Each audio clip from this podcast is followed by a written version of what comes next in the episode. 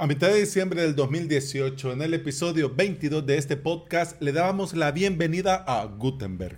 En ese episodio hablamos del cambio del editor clásico a la llegada de los bloques. Estamos hablando de WordPress 5.0. Mucho tiempo ha pasado desde el 2018. De hecho, en esa época había otra normalidad, ¿quién diría? y aunque los bloques ya son parte de nuestro día a día, no hemos hablado del plugin Gutenberg. Bienvenida y bienvenido al episodio 569 de Implementador WordPress, el podcast en el que aprendemos de WordPress, de hosting, de VPS, de plugins, de emprendimiento y del día a día al trabajar online. Desde el cuartel general de WordPress comenzaron a crear un nuevo paradigma para la construcción y publicación dentro de WordPress. A este nuevo paradigma se le llamó Gutenberg. Muchos creen al día de hoy que Gutenberg es solo el editor y son solo los bloques, pero no. Es todo un proyecto y es una nueva forma de crear contenido dentro de nuestro querido CMS. A mitad del 2019 también hablábamos en el episodio 148 de las cuatro fases del proyecto Gutenberg. Te las recuerdo ahora para que no vayas a buscar ese episodio. El nuevo editor de bloques, fase 1. Fase 2, el editor de bloques fuera de la edición posterior y la página. Tercera fase, mejorar la creación y el uso colaborativo. Cuarta fase, soporte multilenguaje. Podemos resumir las cuatro fases en una sola oración.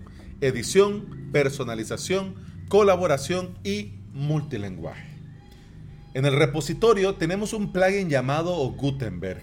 Este plugin, si lo instalas, le vas a dar vitaminas a los bloques que ya tenés en el core en tu editor actual de WordPress. Este plugin le da a WordPress primero la última versión del editor de bloques. Segundo, también agrega una nueva galería de bloques que se incorporan a los que ya tenés.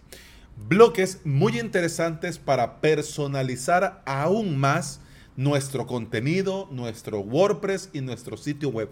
Porque muchos de estos bloques que te da el plugin Gutenberg están pensados no solo para crear contenido, sino para maquetar sitios web.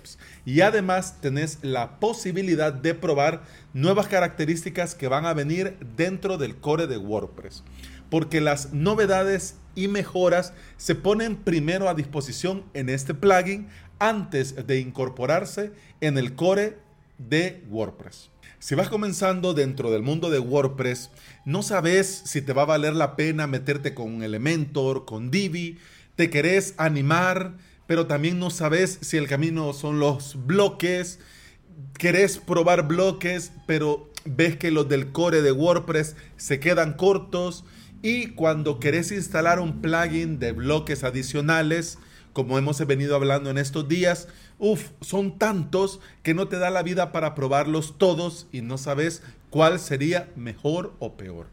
Si vas comenzando, si ya tenés un tiempo o si te querés pasar sí o sí a los bloques, la combinación ganadora es WordPress y este plugin de Gutenberg. Esto es mejor a corto, mediano y largo plazo y ahora te explico por qué. Porque todo se basa en el mismo core de WordPress y más porque vienen en camino las plantillas y los patrones. Esto será como los diseños predefinidos que traen los maquetadores o que traen los temas o los plugins de bloques. Ves esto que le llaman starter design pues que ya viene el bloque con un fondo, con una imagen, con un color, los botones ya vienen con forma, pues eso va a venir dentro de WordPress a la vuelta de la esquina, en WordPress 5.8. Otro punto a favor de la combinación WordPress más el plugin de Gutenberg es la garantía con el paso del tiempo.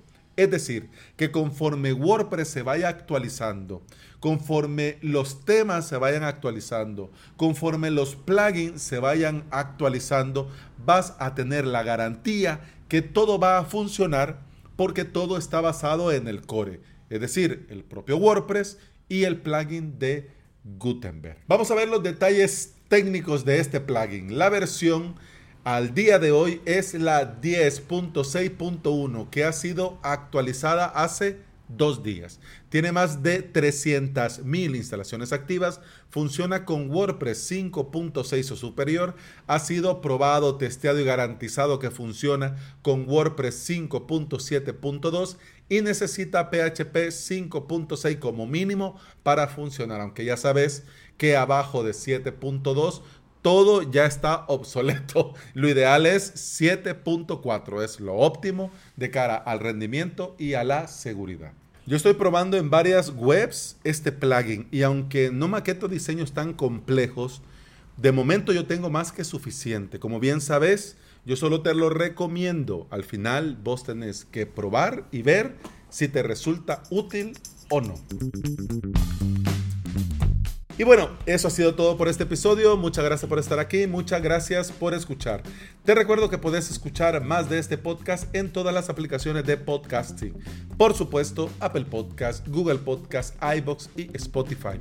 Si andas por estos lugares y me regalas una valoración positiva, un me gusta, un like, un corazoncito verde, yo te voy a estar eternamente agradecido porque todo esto ayuda a que este podcast llegue a más interesados en aprender y trabajar con WordPress en su hosting VPS.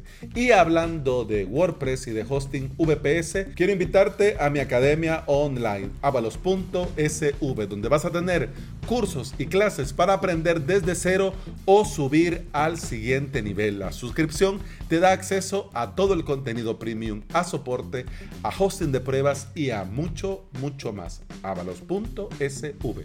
Y bueno, eso ha sido todo por el episodio de hoy. Muchas gracias por estar aquí. Muchas gracias por escuchar con el podcast. Continuamos mañana. Hasta mañana. Salud.